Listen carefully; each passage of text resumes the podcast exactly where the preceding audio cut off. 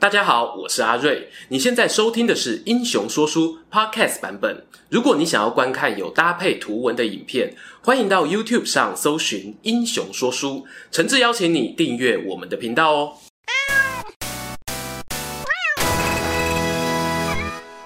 究竟这个小沛城最后降落谁家？袁术吞并徐州的野心能不能实现呢？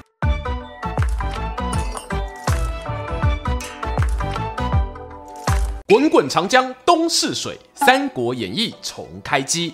英雄说书的观众朋友，你们好，我是说书人阿瑞。上一回啊，我们说到孙策平定江东后啊，他弟弟孙权呢，在后方宣城遭到山贼奇袭，差一点哦，让大哥火烧屁股。幸好呢，在铁卫周泰用身体当肉盾的保护之下，才保住城池与自己的小命。另一方面呢，孙策稳住大本营局势后，也正式发公文跟前东家袁术表明立场，希望我讨回父亲留给他的大汉玉玺。这样的行为也让双方关系降至冰点。袁术燃起想要下江东教训孙策的野心，但他的第一步呢，则是先把邻居驻扎在小沛的刘备给并吞掉，以免哦出兵远征还要担心被人偷袭。于是我们可怜的刘备刘玄德啊，不久前呢才被抢走徐州，现在又要面对袁术的侵略，正是一个躺着也中枪，祸从天上来呀、他究竟有没有办法度过危机呢？面对袁术大将纪灵数万兵马，随时准备进攻。刘备在小沛城中啊，跟关羽、张飞两个弟弟大眼瞪小眼，正在束手无策之际，门外传来急促的脚步声。一人哦，开门走进，脸上挂着笑容，却是早先提议要跟吕布求救的孙乾。孙乾呐，开门见山就说：“玄德大人，有救了，有救了！”吕布啊，已经亲自带兵来到城外驻扎，方才啊还派出使者，说是设下酒宴，邀请我们前往他军营叙叙旧。关羽、张飞一听啊，双双开口：“大哥别去啊，大哥不能去啊！”刘备自己啊心里也很挣扎，知道，吕布这人反复无常，尽管呢他收到信，愿意带兵前来，都未必是可靠的盟友。但是啊，大家试想哦，自己若是刘备。小沛兵力不到袁术的十分之一，这时呢，除了期待奇迹，难道有别条路可以选吗？见那刘备啊，在房里来回踱步，长叹一口气：“唉，两位弟弟啊，莫担心，之前我待那吕布不薄，他应该不会随意相害。我这就去参加宴会，一探究竟吧。”关羽、张飞啊，纵然想劝阻，但也找不出好的理由啊，偏偏又放心不下，只得取了兵器。跟着大哥一起出城。且说刘关张三人提心吊胆地来到吕布军营门口，早有几名小兵啊在那边等候接待他们入席。刘备前脚刚踏进餐厅，就看见吕布满脸笑容地从主桌站起身：“玄德老弟啊，怎么现在才到啊？我等你好久了。来来来，饭菜都凉了。”张飞啊，最恨这吕布人前人后喊刘备兄弟，这时啊气不打一处来呀、啊！要不是关羽啊从背后拉住他哦，只怕就要冲上前狠狠咬吕布一口。他二人呢不愿与吕布同席共饮，就在刘备身后哦一左一右像门神般站着，手按刀柄，全神戒备。吕布呢装作没看见，自顾自的同刘备把酒言欢。老弟呀、啊，你别担心啊！今天大哥办这宴席是要帮你解围来着。倘若哪天轮到我有危险，希望你也别忘了拉我一把、吕布话音未落，门口啊传来士兵高声通报：“纪灵大人到。”刘备听到袁术头号大将带兵围城的纪灵竟然也来了，心中一惊啊，就想要起身离席。吕布连忙按住他肩膀：“玄德莫慌张啊，纪灵是我找来的。”自有安排。正所谓不是冤家不聚头。纪灵掀开营帐走进大厅，却看见刘关张三人都在主桌与吕布聊天。他也是一个惊慌失措啊，心想：人家说宴无好宴，会无好会，我堂堂纪灵竟然中了吕布这厮的奸计，活该命丧此处。啪的一声放下门帘，回头就要跑，门口小兵拦他不住。纪灵呢，突然觉得后颈一疼啊，仿佛被什么铁棍夹住似的。回头一瞄啊，却是吕布三步并作两步来到他身后，伸出蒲扇般的大手将他拎起。纪灵呐，好歹也是个身形魁梧的悍将啊，此刻呢被吕布像拎猫咪一样拎着，说有多尴尬就有多尴尬。江湖再走，气势要有。纪灵呐，鼓起勇气大喊：“吕布，你要杀我就赶快动手，少在那边拖拖拉拉。”吕布呢，笑嘻嘻看着他：“纪将军啊，我找你来喝酒的，杀你做什么？”纪灵一愣啊，你没有要杀我，难不成是要杀刘备？吕布呢，又摇了摇头：“玄德是我的好兄弟啊，被纪将军的士兵给包围，我是来救他的。”纪灵啊，大惑不解。绕了一大圈，你要救刘备，不就是要杀我吗？吕布，仰天大笑，哈 哈哈！谁说要救人就一定要打打杀杀？我吕奉先这辈子最讨厌打架。来，你们在这坐好。交谈之间呢，吕布已经把纪灵哦拎到主桌，不急一声塞进刘备旁边的座位，自己则坐进两人中间，接着说道啊。我有一个妙计啊，不用打架就能解决你们的纠纷。吕布究竟打的是什么如意算盘？喝杯茶，我们接着往下说。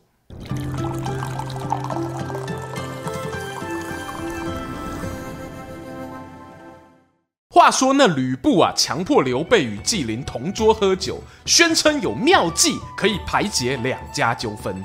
酒过三巡呢，他便开口了。纪将军啊，玄德大人，你们愿不愿意卖我一个面子，各自撤兵啊？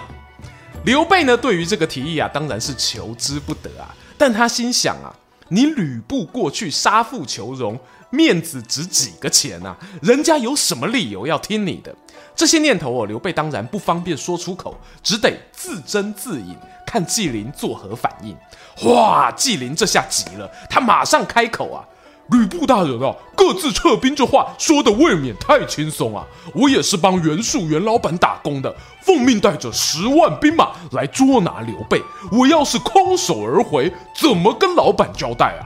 话讲一半哦，铿一响，张飞已经拔剑在手，对着纪灵怒目而视。十万兵马又怎样？你敢动我大哥一根汗毛试看看？刘备还没出声制止啊！关羽看这局面，事有蹊跷。拍拍张飞肩膀，三弟啊，你先别忙，瞧这吕布要变什么把戏？见那吕布啊，唰的站起身，双手一拍，左右取我的方天戟过来。没一会呢，他从士兵手中拿过画戟。纪灵与刘备心想：好啊，你说什么自己讨厌打架，这不就拿兵器准备开打了吗？吕布我瞧见旁观众人啊，也是个个面色凝重。哈哈一笑啊，舞动画戟转个圈，就交给了身边的护卫，命他拿去插在军营门口，俗称的辕门。接着、回头对纪灵、刘备说道：“你们不拜我吕布面子没关系啊，但总要给老天爷一点面子吧。看好了，从我们这里到军营大门，距离一百五十步，方天画戟上啊有一小只。”如果我能用弓箭射中枝条，那是老天开眼，大家各自撤兵，休得多言。倘若射不中，你们双方各自回营。明天要打要杀，我绝不过问。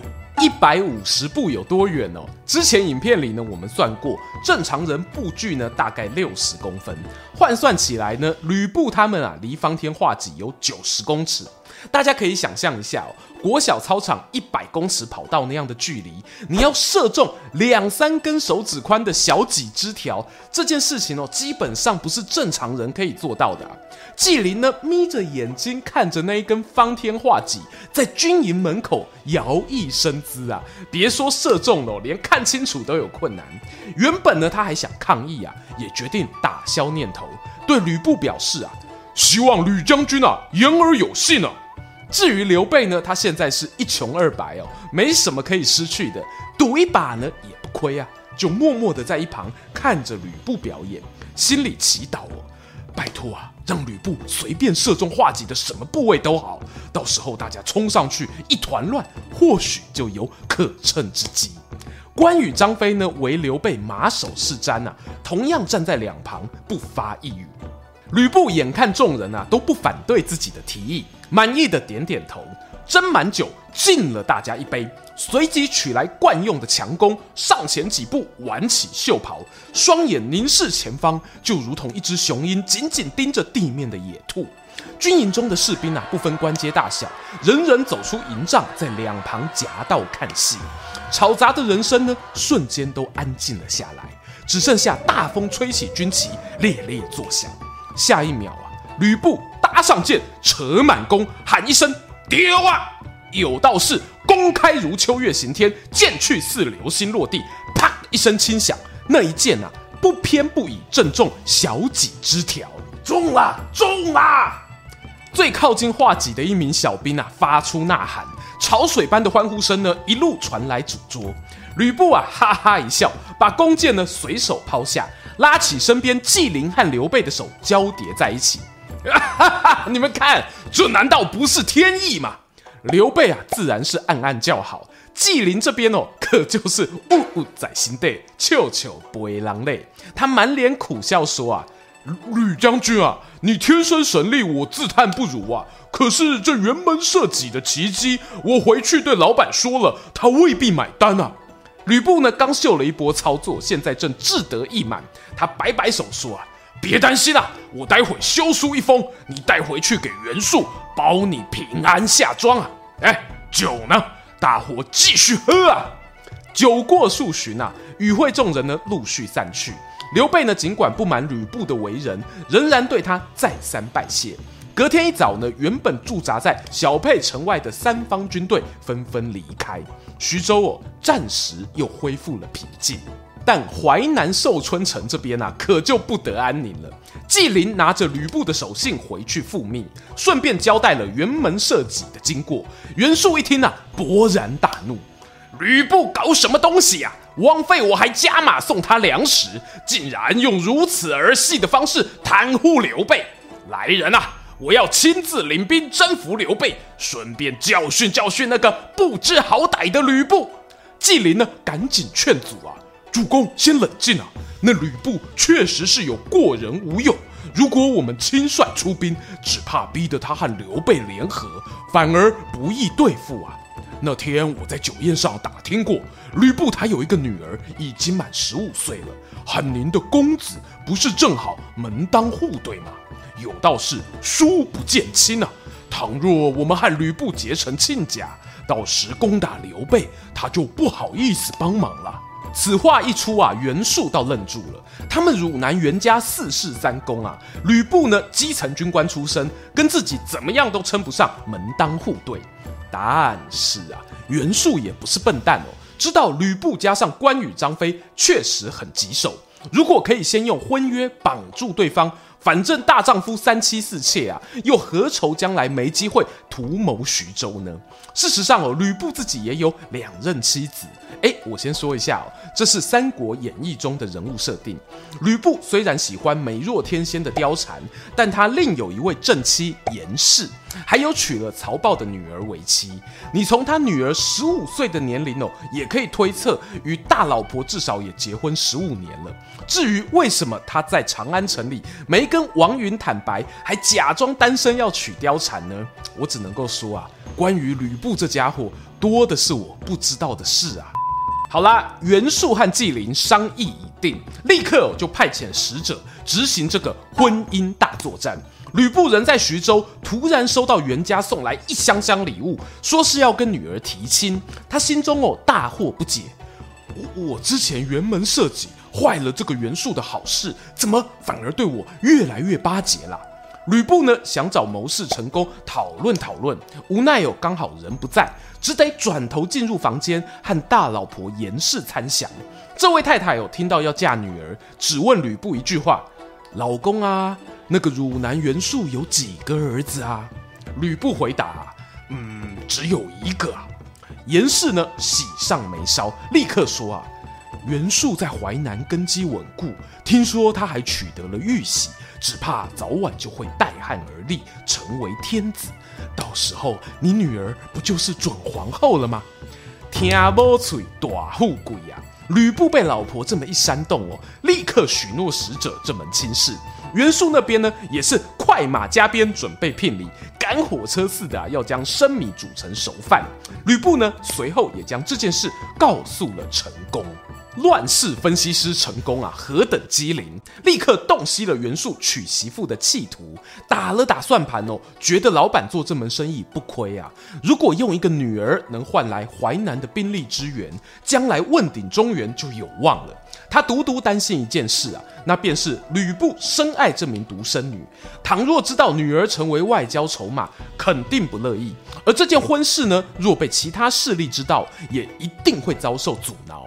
陈宫思量再三，想了一个完美借口，向吕布道贺：“奉贤大人啊，听说小姐婚事谈妥了，不知大喜之日定在何时？”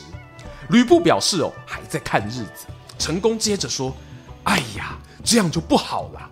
跟袁术这样的大人物结成亲家，很多人哦都会嫉妒您的。”万一我们定下日子传出去，有诸侯派兵来趁火打劫，岂不让小姐人生最重要的日子蒙上污点吗？不可不可！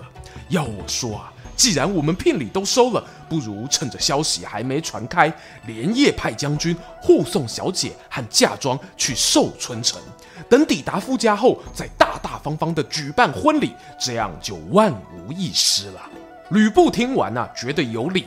当下呢，就交代部下宋宪、魏续等人连夜准备宝马香车，在自家宅院奏乐击鼓，准备送女儿出阁。等到一出徐州城，就要偃旗息鼓，直奔寿春而去。然而呢，吕家大宅庆祝的鼓乐声传到了徐州城的一位老先生的耳中。这位老先生不是别人，正是原本徐州名士陈登、陈元龙的老爸陈规。他们二人哦，都曾为徐州牧陶谦的手下。后来呢，陶谦三让徐州，陈家父子又辗转效力于刘备、吕布。就说陈规啊，这时年事已高，是半退休状态。突然呢，在夜晚听见锣鼓喧天呐、啊，被吵得睡不着，连忙询问左右，得知呢是吕布半夜嫁女儿。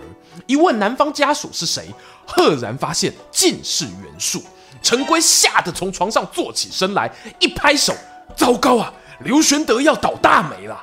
这个刘玄德啊，才从辕门射戟躲过一场战争，眼看呢又要面对吕布、袁术两家联手夹击，究竟这次又有谁能够救他脱险呢？欲知详情如何，别忘了订阅英雄说书频道，打开小铃铛接收全部通知，还可以追踪说书人阿瑞的 IG，更精彩的故事，且听下回分晓。今天的影片就到这边啦！如果你喜欢这个系列的话，欢迎下载哈密 Video App 并进入 CAD 网红馆，就能在这个平台上独家抢先 YouTube 十四天看到我们的影片哦。最后哦，如果想给我们更多鼓励，除了按赞、订阅、加分享，也能用每个月一杯咖啡的钱赞助我们的内容创作。这里是英雄说书，我们下次再见，拜拜。